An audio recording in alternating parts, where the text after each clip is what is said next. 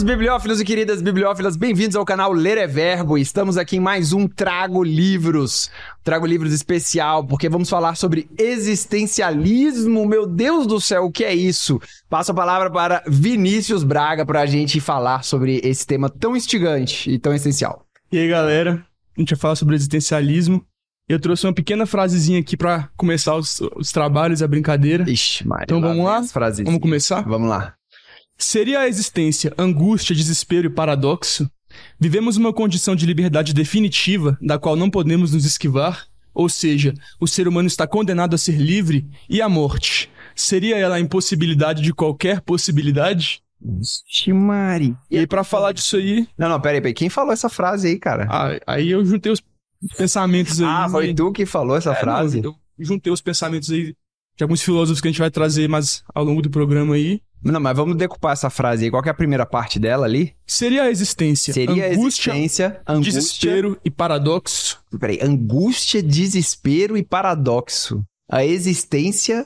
Aí ferrou, né, velho? Aí ferrou pro camarada. Isso é Kierkegaard. Tá, É e aí... O que mais que continua? Aí, vivemos uma condição de liberdade definitiva da qual não podemos nos esquivar. Ou seja, O ser humano está condenado a ser livre. estamos condenados a ser livres. Essa é uma pergunta. É. E a terceira E a pergunta? terceira é, e a morte? Seria ela a impossibilidade de qualquer possibilidade? Como assim impossibilidade de qualquer possibilidade? Aí a gente vai chegar lá. Mas, por exemplo, Ah, quando você tá vivo, as coisas são possíveis. Quando você tá morto, as coisas são impossíveis, é isso? É. Seria a... im- Como é que é a frase, velho? seria a morte a impossibilidade de qualquer A possibilidade? impossibilidade... Mas deve Isso nasce de né, um, velho? de um termo, Ah, a gente vai chegar lá depois, ah. mas é o Dasein. Que É em alemão isso aí? que é Dasein? alemão. Ah. É, ser no mundo. Ah, Fala sobre o ser humano ser um ser de possibilidades. Hum. A gente não está no mundo, nós somos o mundo, nós contracenamos com ele. Cara, eu já vi isso já. já é, tan- tanto que tem uma galera que fala assim: você faz o que da vida? Em vez de falar eu sou escritor, a pessoa fala eu estou escritor. É, foi o que a gente falou no, no piloto, né? Ah. É, sobre aquele estado mental, né? Eu não sou aquele estado mental, eu estou naquele estado mental, né? Hum. E a gente vai trazer um pouco disso também. Isso aí quem traz, já pra pontuar as coisas, é o, o Heringer, Ah. um dos filósofos. Aquele cara que faz a camiseta, né? Heringer. É, o. o Heringer. Entendi. Aí, aí então tá. Vai todo, toda zoação aqui. É, mas é uma frase. Realmente, são questões muito é, existenciais, né? Tipo, eu acho que o existencialismo, a gente vai ver essa filosofia aqui hoje. É uma filosofia muito. é, Como é que a gente pode definir ela, cara? Mano, eu acho que você tem duas formas de definir ela, que são Ah. dois lados na mesma moeda. Ah, Ela pode ser muito boa ou muito ruim. Por Hum. exemplo, quando ele fala sobre a condição de liberdade, o ser Hum. humano está fadado a ser livre, é condenado.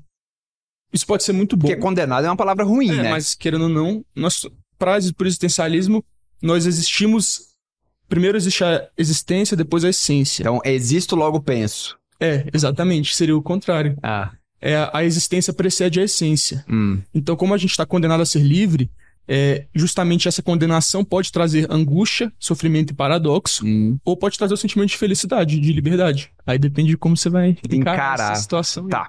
Então, bem, antes da gente entrar mais aprofundadamente nessa filosofia, é, eu, engraçado, você falou, cara, vamos fazer esse tema existencialismo e tal, não sei o que, é bem legal. Aí eu falei, cara, mas eu nunca li nada a respeito disso. E aí eu fui pesquisar, e um dos principais livros que eles consideram como existencialista é O Estrangeiro, de Camus, né? Albert Camus. Aí tem que falar Camus porque é francês, Sim. mas escreve Camus. É, tô- É muito Uhum. louco, com o Camus, mas é o Camus. É, e aí eu falei, pô, mas esse livro eu já li, O Estrangeiro. E O Estrangeiro, cara, o que eu senti, assim, lendo o livro, é que o cara é completamente apático à vida, É. né? É, ele começa, a história, rapidamente, assim, sem spoiler, ele começa no funeral da mãe. Não, o bagulho é muito louco. Tem que sim. voltar, né? Tipo assim, começa chegando uma carta pra que- ele, Isso, é. e aí ele nem tá nem aí se a mãe dele morreu no dia, ou foi um É. dia anterior. Ele, É, a mãe dele tá internada, ele internou a mãe no a asilo. coisa que ele mais fala no livro é tanto faz, velho. Tanto faz, Tanto exatamente. faz. Não, inclusive, a mulher pede ele em casamento, ele fala, é, tanto faz. Quer casar comigo? Tanto faz. Vamos, louco. vamos ver como é que Não, e ela pergunta que assim: você me ama? Ela, ele fala, não. E você quer casar comigo? É, pode ser, tanto faz. E aí, é, voltando aqui, aí ele recebe essa carta, aí é, falam que a mãe dele faleceu, ele vai no funeral, vai ao funeral da mãe, e, e ele, cara, não chora, não demonstra nenhuma emoção, e no funeral ele fica olhando e analisando as outras pessoas que estão lá, sabe? E ele fumando e, e bebendo cigarro, E, ele, e é uma cidade um pouco distante de onde ele vai. E aí na volta. Aí, para contextualizar, Ah. né? Também. Não, prossegue. Não. E aí, na volta, ele vai dormir num hotel e tal, encontra uma mulher, aí tem relação com ela, e foi essa mulher que depois se apaixonou Sim, por sim. ele e tal. É, então, assim, é, é, um, é uma história muito angustiante, cara, porque você vai lendo e você. Em alguns momentos, você. Racionalmente, você entende o que o cara tá falando. Tipo assim, ele tá no funeral da mãe, mas ele não sente nada pela mãe e não sei o quê. Mas ao mesmo tempo, tem alguma coisa errada, saca? Na, na- nas atitudes dele. É, tanto que tem um vizinho dele lá que, que fala que a mulher tá traindo ele, enfim, né? Tem uma história aí Uhum. que vai desencadear no, no, na- na- no final da primeira parte do livro, que é bem legal. É, e aí, é, enfim, eu vou ter que falar, é um pouco de spoiler, mas um deixa, deixa eu falar um pouquinho, porque senão não tem pra onde ir. É, ele é condenado à morte no livro, porque ele mata um cara. Sim. É, e aí, o próprio Camus escreveu. re- ele resumiu o livro dele, cara, numa frase. Ele resumiu, que eu achei genial, velho. Ele resumiu, ele falou assim: é, o livro é sobre um cara que não chora no funeral da mãe e é condenado à morte. Porque no- na condenação dele, todo mundo que tava no funeral vai depor. E todo mundo acha esquisito ele não ter chorado no funeral. Então, ele é condenado à morte justamente porque ele não se adequou aos padrões básicos da, da sociedade. Ele é um sacou? cara que você vê que ele é totalmente apático. Nessa parte que ele mata o cara, eu vou também entrar nisso. É.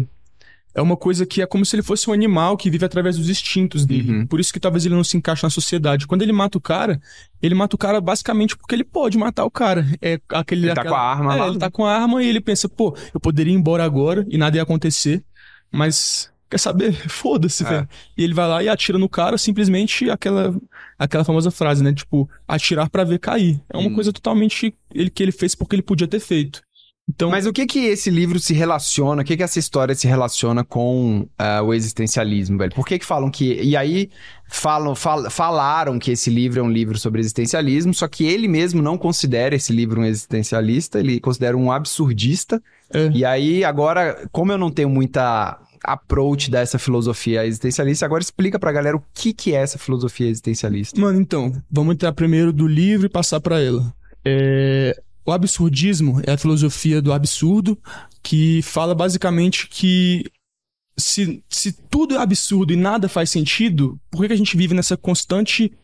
Como se o ser humano tivesse fadado a buscar sentido numa coisa que não existe, que é a vida. Hum, Isso é um absurdo. E aí, quando você começa a, a buscar os, os sentidos da vida, as perguntas vêm, e aí que vem o existencialismo hum, aonde a gente vai falar sobre a liberdade, sobre a condição de, de existência do homem no mundo. Por exemplo, pro absurdismo, é, nada é objetivo. Então, por exemplo, tudo é subjetivo. Se nada tem sentido, cada um vai atribuir valor àquilo que quer. hum. Então, nada é objetivo, tudo é subjetivo. E a- o, o existencialismo, ele já vem nessa mesma linha de pensamento da subjetividade.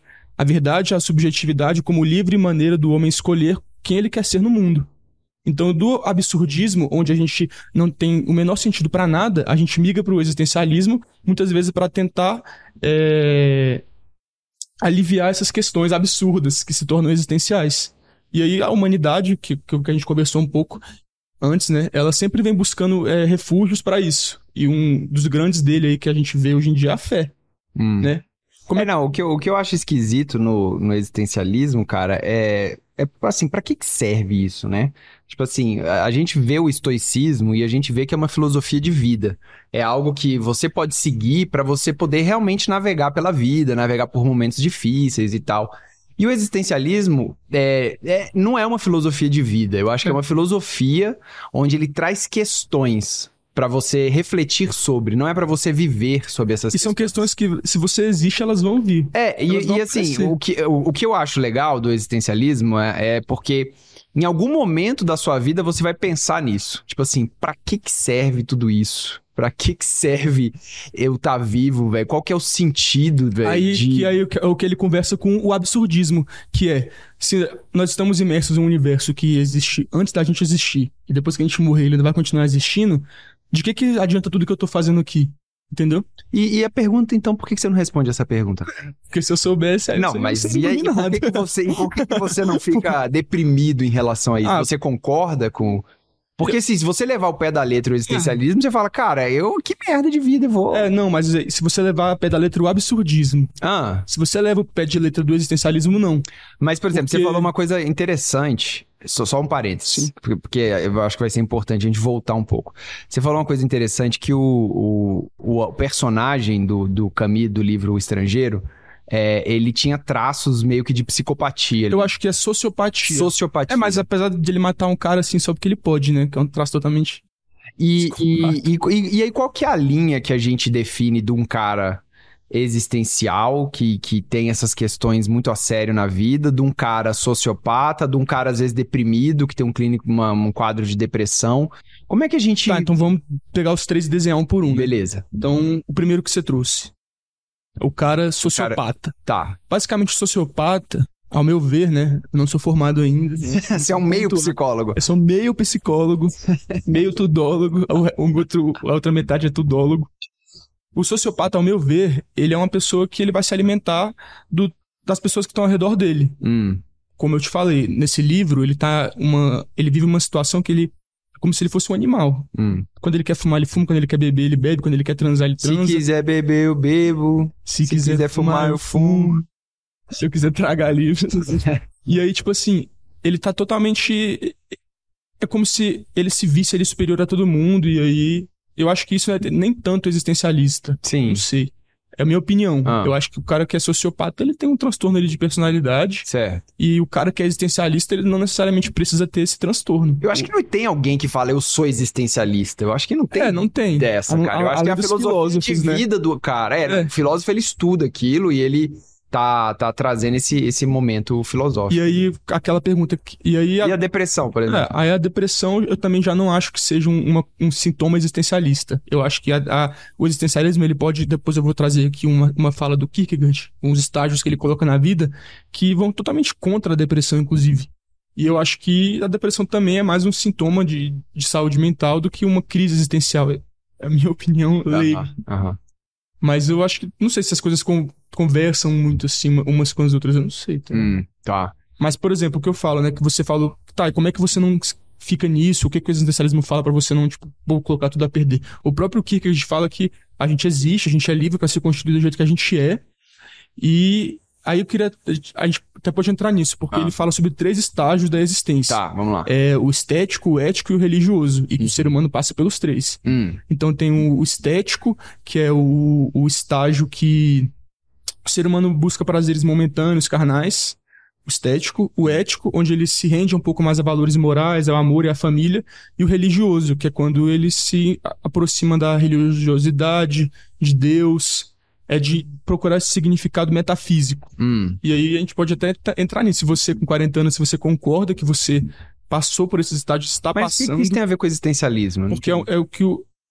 Na base filosófica do Kierkegaard, a Hum. gente passa por, pelos três estágios Dentro do dentro existencialismo? da existência. Ah, dentro da Entende? existência. Então, é Entendi. por isso que eu acho que ele não pensa que tudo tem que ser jogado ao, ao- alto e, tipo assim. Eu acho que isso é mais por absurdismo. Hum, e aí o entendi. Kierkegaard traz isso. E aí, por exemplo, eu acho que com 20. Ah, ele questiona a existência nesses estágios, É, por exemplo. sim, Entendi. exatamente. E aí ele fala que a gente, indiscutivelmente, vai ter que passar pelos três. Ah, entendi. Aí você, qual, que é minha- qual que é a sua pergunta? Você tá falando que eu, na minha meia-idade É, aqui. o que que você tá, onde você tá, se você enxerga que você tem essa projeção. Da- qual, qual que é a segunda que você falou? Ou tem o, A, a estético, estético, o ético e o religioso. o ético. É, qual que é o ético? Eu acho que eu tô O ético nesse é ético. você se volta um pouco mais pros valores morais, pra família, pro amor. É, pode ser, cara. E depois. Mas também não precisa ser nessa ordem, é, né? não precisa, mas. Ah, entendi. inclusive, vou falar sobre isso. Ah, Quando o primeiro contato que eu tive sobre, com o existencialismo foi numa aula da faculdade, inclusive, quem estiver assistindo aí que for da minha sala vai saber.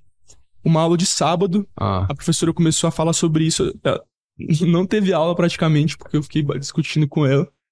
Porque eu não tava concordando com muita coisa. Hum, Porque de- o- essa linha de pensamento mais humanista hum. é um pouco contrário do que eu acreditava ali na época, que eu até tomo como base mais hoje em dia, que é o determinismo. Hum.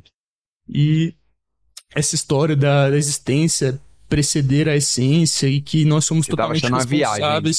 Pô, eu só tava discordando que nós somos totalmente responsáveis por aquilo, que, que tudo bem que tem coisas que são corresponsáveis, mas que a escolha final é nossa. Hum. Eu tava discutindo e aí e aí eu entrei nesse questionamento, mas tem que ser nessa ordem? Não.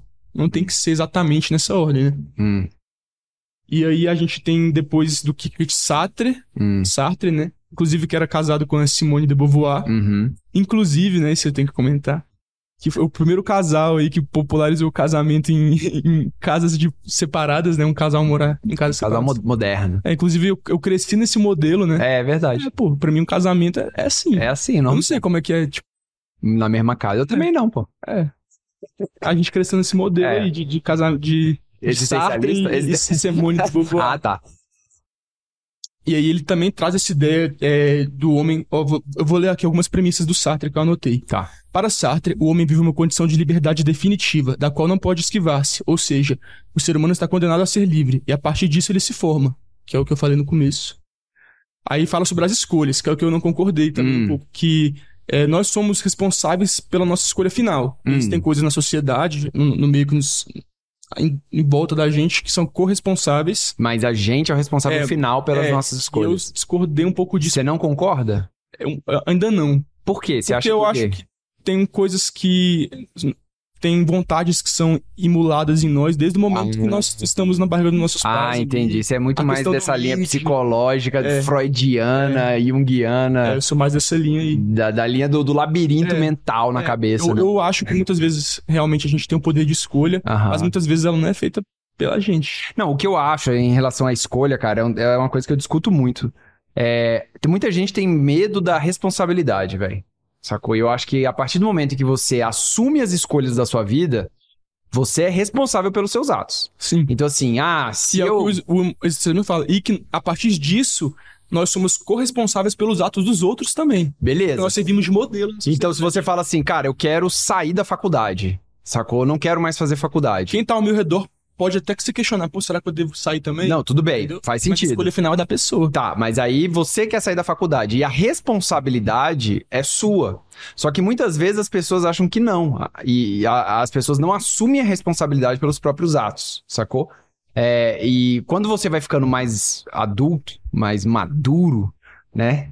Mas é, velho, ético, mais ético, é, isso cai muito forte no seu colo, porque você é, percebe que é, realmente você você quer liberdade, você quer ter a vida que você quer, você quer ser livre, você quer trabalhar com propósito, você quer trabalhar com o que você gosta na sua vida, então você tem que assumir a responsabilidade da sua vida. e é o que o Sartre fala, que nós somos. Então a liberdade ela traz responsabilidade e as pessoas não gostam de responsabilidade, velho. É, é foda. Então, assim, ah, é muito. Você está condenado a ser livre. Ok, mas então você está condenado a ser É responsável. por isso que traz angústia, sofrimento e Exato, porque as tá ligado? pessoas, cara, quando você toma uma atitude e aquilo se for, se for benéfica a atitude, parabéns pra você. Se for ruim a atitude, que merda que você tomou essa atitude. A responsabilidade é só sua, sacou? Com certeza. É, e eu acho que isso é um sinal de amadurecimento. E isso tá um pouco na base do Adler também, quando ele fala é, lá na, na- na- no pensamento adleriano de, de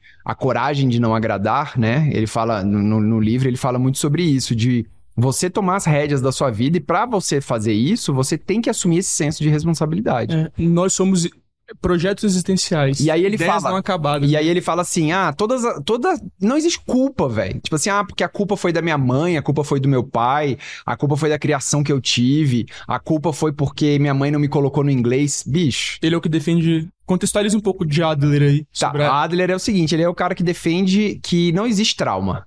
Ele já começa pela porta já. Tipo assim, Freud. da, da mesma escola do, do Freud. Toma. né? Não, ele foi contemporâneo a Freud. É, né? Ele foi aluno do Freud. Foi é assim, era Freud, aí tinha Jung e Adler. Só E aí, ele foi- e aí o Freud.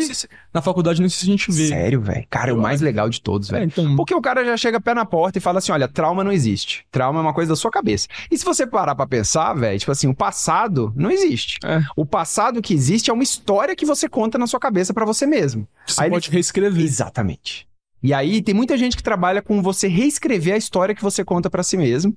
E a partir desse momento você sabe que não existe mais algo que te impeça. E aí você, cara, tem essa liberdade que cai no seu colo. Porque a liberdade é você está fadado a ser livre. Mas também é um ciclo perigoso, porque quando ela cai no seu colo, você pode se angustiar com ela. Exatamente. Entendeu? Se a pessoa não tiver pronta pra isso, cara, ela quebra, sacou? Então, assim, eu acho que é uma palavra, a palavra da nossa geração, pelo menos da minha, é responsabilidade. Então, muita gente fala assim: ah, eu, eu tô no serviço público, mas eu não aguento ficar no serviço público porque eu queria fazer uma transição de carreira e tal. Bicho, faz, cara. É, Ah, mas eu tenho medo. Medo cara, de né? que faz, cara? Coragem, responsabilidade, velho. Ah, mas eu tenho um filho. Tá, e daí que você tem um filho, cara? Tipo assim, faz.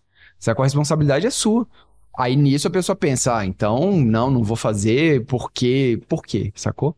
É, então, essa a coragem que ele fala De não agradar. de não agradar, e a coragem em si, essa palavra que a gente pode até falar Uma sobre ela virtude, né? futuramente, Uma é uma virtude. virtude. É, ela tá ligada muito ao medo. E que, né, que é o. É o mas o medo, cara, pra mim, é uma das coisas mais legais que tem. Porque se você tem medo de alguma coisa, é lá que tá seu ponto de evolução. Porque senão é confortável pra É você. como se o, o ouro que você É. quer tá naquilo que você não faz. né? É, que, é- que tá naquilo que você não vai, que você não faz, que você acha que não vai conseguir, que você tem medo. E a partir do momento que você faz, você evolui. Nesse ponto, você evolui. É. E eu acho que os existencialistas, talvez, eu não li existencialismo, por isso que eu tô meio boiando aqui, você tá falando, eu tô trazendo outras coisas. Mas eu acho que eles, como filosofia, em algum momento, eles usam essas questões, mas pra você viver uma vida melhor, velho, Exatamente. Ó, ele fala que é Heringer, que o ser humano ele tá é, ligado à noção de temporalidade. Existir pra ele não é absurdo, é construir futuro, Hum, entendeu? Então é justamente isso. O existencialismo, ele vem pra aliviar as questões existenciais. Pois é, e aí pra não deixar a galera também chupando o dedo, tem esse livro aqui, ó, do Julian Bagini, que ele, eu acho que esse Julian Bagini, ele, eu acho que ele é um filósofo italiano, se não me engano, que eu li há muito tempo aqui, ó. Ele escreve, não, ele é, ele é inglês. É, ele, ele, esse livro chama Pra que serve tudo isso? A filosofia e o sentido da vida de Platão a Monty Python. Então ele pega justamente as questões existencialistas, todas elas, e responde. E responde de um jeito muito legal, muito fácil de ler. Eu li esse livro realmente há muito tempo, mas é, é muito bacana. Ó, deixa eu ler aqui a, a orelha do livro. Ele fala assim: ó, qual a razão da nossa existência? Por que estamos aqui? Né? Que são as questões existencialistas, né? Todo mundo pensa isso algum Todo mundo pensa, Se cara. você não pensa ainda, você vai pensar. Vai pensar, ou então vai pensar agora. Todos nós fazemos perguntas como essas em algum momento, e grandes filósofos se, debru- se debruçam sobre elas. No entanto, o caráter amplo e misterioso de tais questões assusta e faz crer que não é possível encontrar uma resposta. Entender o sentido da vida seria algo fora de nosso alcance. É justamente essa ideia que Júlio Bagini rejeita. Ele desmistifica a questão e revela que a resposta é bem mais simples do que pensamos. Na verdade, nós já sabemos a resposta, apenas não nos damos, nos damos conta disso. O sentido da vida, argumenta o autor, não está em um plano transcendental, no futuro distante, ou em uma possibilidade ou em uma possível vida após a morte. Está aqui no agora, nesta vida, no que podemos fazer com ela. O segredo é que não há um grande segredo. Com isso, ele desbanca supostos detentores da verdade, como seitas e religiões, gurus e receitas de autoajuda. Através de uma argumentação sólida e inteligente, o leitor descobre que cabe a cada um construir o sentido de sua própria vida. Para mostrar isso, este livro reúne grandes filósofos, Aristóteles, Sartre, Kierkegaard, tá Hume e outros, situações cotidianas e ícones da cultura pop como Madonna, Funkadelic e Monty Python. Bem humorado e provocante, para que serve tudo isso deve ser lido por todos que buscam entender de forma racional o sentido, desfazendo a névoa de misticismo que envolve essa questão. Então fica essa indicação que é Pra muito que serve legal, tudo velho. isso? Eu vou passar aqui algumas indicações também de livros, né? De existencialistas. É, o Estrangeiro, né? O Estrangeiro, do Camus. O Ser e o Nada. Assim falava Zaratustra. O Sério Nada de quem, pô? É do, se eu não me engano, é Sartre. É. Aí, esse é do Nietzsche, Aham, o Zaratustra. Zaratustra. E ou ou. If. É, if ou ou. O fragmento da vida. Esse, se eu não me Esses são os é pesados do existencialismo, É, né? Quem é quer beber na fonte, é. E aí é o que ele falou, né? Sobre seitas e tal. Voltando no assunto do Tá. começo, né? Que eu penso. É, a, a gente sempre buscou aliviar essa questão existencial. A gente vê na Grécia Antiga. Aham. Os primeiros filósofos naturalistas ali, né? Que buscavam sentido na vida da natureza. Depois que eles viram que, velho, cara, a gente não vai chegar nisso nunca. Aí vieram os estoicos. Que Hum, buscaram o sentido do homem na vida. hum. E aí, o existencialismo, a gente pensa que ele é muito voltado a existir, mas é, eu sinto que é mais voltado a ser, entendeu? Hum, Porque como a gente está lançado a essa ideia, e aí sendo é, seres que existem, a gente busca sempre recursos para aliviar é, a complementação do ser, da existência. caraca, agora E aí- tu foi profundo. E aí um deles é a religião, a fé. Entendi. Porque é você ter crenças. Por isso que a gente sempre foi tão atrelado a isso. Hum, Porque é a maneira mais fácil. Pô, eu não preciso entender como isso tudo funciona. Basta eu crer que tá tudo orquestrado e planejado. É. É, o Você, você problema... crê no futuro, você crê na religião. Hum, É aquele versículo que eu te falei uma vez já. É bem-aventurados os que creem e não veem. hum. Que é a, a Bíblia é isso. Pois é, velho. o que, o, que, o que eu não gosto muito nessas crenças é que coloca a- a força muito fora do ser É, humano. então é isso que eu falo. Mas por isso que eu tô falando. O ser humano ele usou isso Entendi. como âncoras para aliviar o peso existencial, a complementação do E ser. alivia demais, velho. Demais, pô. É. E, e são coisas inexoráveis. O destino, a gente se apega nisso, né? Do destino ser É. um, o fato inexorável. É. Inclusive, Destino é legal, cara. é, ó, inclusive uma crônicazinha, né? Ah. É, a morte bateu na porta de um coveiro Hum, e falou pra ele que ela ia buscar ele no dia seguinte. hum. E aí ele quis fugir da morte. Falou, velho, ela não vai me pegar. E aí ele foi pra rua no dia seguinte, se vestiu de mendigo e ficou encostado na calçada, observando. Quando ela chegou lá, bateu na porta, a mulher abriu a porta e aí perguntou: cadê seu marido? Aí ela, ah, meu marido não tá. Aí a morte, pô, que pena, mas eu tenho que levar alguém. Eu vou levar aquele mendigo ali encostado na, na calçada. E aí, por, por isso que o nome dessa crônica é O Destino, é um, é um fato inexorável. Ah, Porque nós estamos lançados a isso. E aí a gente busca essas coisas, essas, essas fugas. entendi. Não que não existam. Eu sou uma pessoa, me considero assim, religiosa. Mas eu vejo na religião também que é um, um, um, um alívio existencial ali. Uhum. Muitas vezes você vê que as pessoas se apegam nisso lidando com situações difíceis, é, crises, enfim. É. É, você O tem que entrar em contato. Eu acho que, eu acho que coisa, religião, você tem que achar sua Então, não, mas eu acho que o grande lance pra gente finalizar esse episódio é que essas questões, igual você falou, elas são inexoráveis, elas vão vir em algum momento da sua vida e você não É pode destino, fugir pô, Ela bate delas. na porta. Bate se você se esconder, ela vai te pegar em outro lugar. Vai te entendeu? pegar. Então, assim, a melhor coisa que você tem a fazer é você responder essas questões. Você se debruçar sobre essas questões existenciais e responder por você elas, né? Você vê o que. É aí que a gente vem no Kierkegaard, que ele fala que tudo é subjetivo. O absurdo ele fala isso. Hum, Se, voltando lá no começo, se tudo é absurdo e nada faz sentido, tudo também é subjetivo. Então, uhum. você tem que achar pra você, você tem que atribuir o valor que você acha que é válido pra aquelas coisas que É. você resolve. É. Então, se. é e aí tem, falou. tem, tem filosofias legais pra isso, mas que a gente pode Tem. falar depois. Tipo a, lo- a logoterapia, que é o quarto psicólogo de Viena, que é o Franklin. Então foram esses quatro: Jung, Freud, Adler e Viktor Franklin, que escreveu O Homem em Busca de Sentido, que esse é muito legal, que eu vou trazer, eu vou trazer. esse lá no do Felipe. Então, então é isso, né, cara? Mais alguma coisa? Passem bem, busquem uma existência tranquila, leve. Porque é o que Tá eu certo aí, Jason? Existo, logo penso? Léo, tudo tranquilo? Então vamos agradecer aqui mais uma vez os estúdios da Alquimia, Alquimia Filmes. Filmes. Alquimia, o que que é alquimia, cara? É a transmutação do ser, da mente, em algo de ouro, em uma mente de ouro. Elevo o pensamento ao máximo que posso e canso. Ixi. E, e sabe como é que é um pet shop de gatos, se fosse chamado É alquimia? Alquimia. Não, é o Mialquimia. Ah, sabe? Pô, Então com essa piadinha infame. horrível. Essa piadinha horrível. Vamos terminando esse episódio de hoje do Trago Livros. Falamos sobre existencialismo, falamos sobre Kierkegaard, aquela camiseta Hering, falamos também. Falamos sobre Sartre, Sartre. o estrangeiro, Camus. Ui, ui, ou, ou. Ou, ou. E você gostou do ou, ou. Ui, ui. E Julian Bagini. Pra que serve tudo isso? Eu acho que é um bom lugar pra você começar. Pra essa câmera, Léo? Pra essa câmera? Pra essa, essa. Qual? Essa aqui? Pra cá. Julian Bagini, pra que serve tudo isso? A filosofia da sentido da vida.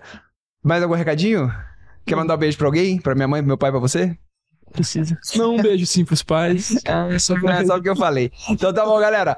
Muito obrigado pela audiência. Boa sorte, um grande abraço e até a próxima. Valeu!